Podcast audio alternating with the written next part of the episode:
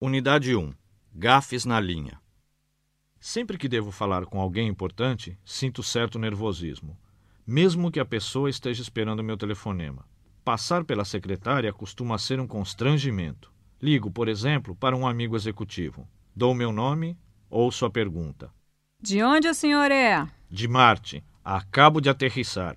É impressionante o número de vezes que já me perguntaram de onde sou. Dizer o quê? Onde nasci? Outras fazem o gênero íntimo, mas mais falso do que uma jiboia ao sorrir para um coelhinho. Oi, querido. Um instantinho, meu amor. Ele não pode atender, coração. Não sou de ferro. Adoro ser chamado de meu amor. Imagino a desconhecida do outro lado. Será uma beldade? Ou tem o rosto cravejado de espinhas? Mas certas espinhas são tão charmosas. Desisto. Sei que chama todos de meu amor, a melosa. Também não faltam as rígidas, que ultrapassam o limite da gafe para a indelicadeza total. Um amigo acaba de se separar. Ligo para dar solidariedade. Ouço um rosnido e uma voz metálica. Poderia me adiantar o assunto? É particular. A voz ganha um tom mais irritado.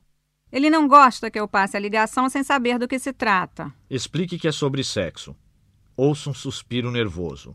Logo ela retorna, a voz melodiosa descobriu que sou amigo do chefe. Já vou passar para ele. Só falta oferecer cafezinho pelo telefone. Reflito, como é falsa a humanidade. Mas franqueza também é fogo. Vou ver se ele pode atender. É possível uma resposta mais fina, mais elegante do que essa? Nem mamãe dinossauro seria tão sutil. Se existisse lei para o comportamento das secretárias, algumas mereceriam um bom processo, como as que perguntam: o senhor é da parte de quem? De mim mesmo, faz favor. Quanto mais importante o figurão, mais importante algumas secretárias se sentem. Ficam tão snobs quanto a rainha da Inglaterra. Algumas gastam todo o salário em roupas de seda, cabeleireiro, bijuterias caras e perfumes.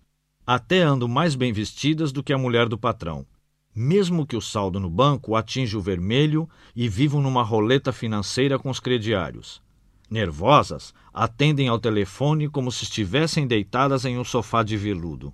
Eu não sei se ele vai poder falar. Está muito ocupado. Muitos homens, é verdade, adoram ter secretárias tão arrumadas quanto um poodle e com o comportamento de um Doberman. Outros sofrem. Sabe-se que são comuns as secretárias com ciúmes do chefe. Odeiam voz de mulher. Mas ele pediu que eu ligasse para combinar sobre hoje à noite. Deixe recado, é melhor. Ele está falando com a esposa. Se houvesse o Código Penal para secretárias, a pena máxima deveria ser aplicada para os casos em que elas dizem com olhos de vítima após provocar alguma tragédia. Não chamei porque pensei que. Deduzir que, imaginar que, achar que. Isso leva qualquer um à perdição, principalmente o chefe de uma secretária que goste de achar. Certa vez, uma arquiteta me atormentou meses para que eu lembrasse seu nome para uma entrevista, quando escrevesse sobre decoração. Um dia telefonei. à secretária. A coitadinha está exausta. Acho que não está com cabeça para falar com você. Quando passou o recado e a arquiteta me ligou aflita, era tarde. Eu já havia escrito a reportagem. A arquiteta gemeu ao telefone e murmurou algo como: Eu mato-a. Enfrentar situações de saia justa faz parte do dia a dia da secretária. Talvez por isso atuem como se cada telefonema fosse um ataque inimigo.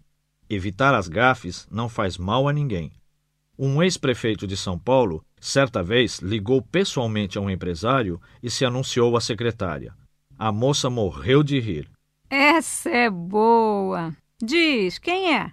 Estou reconhecendo essa vozinha. Está procurando emprego até hoje e não ri nem em show humorístico.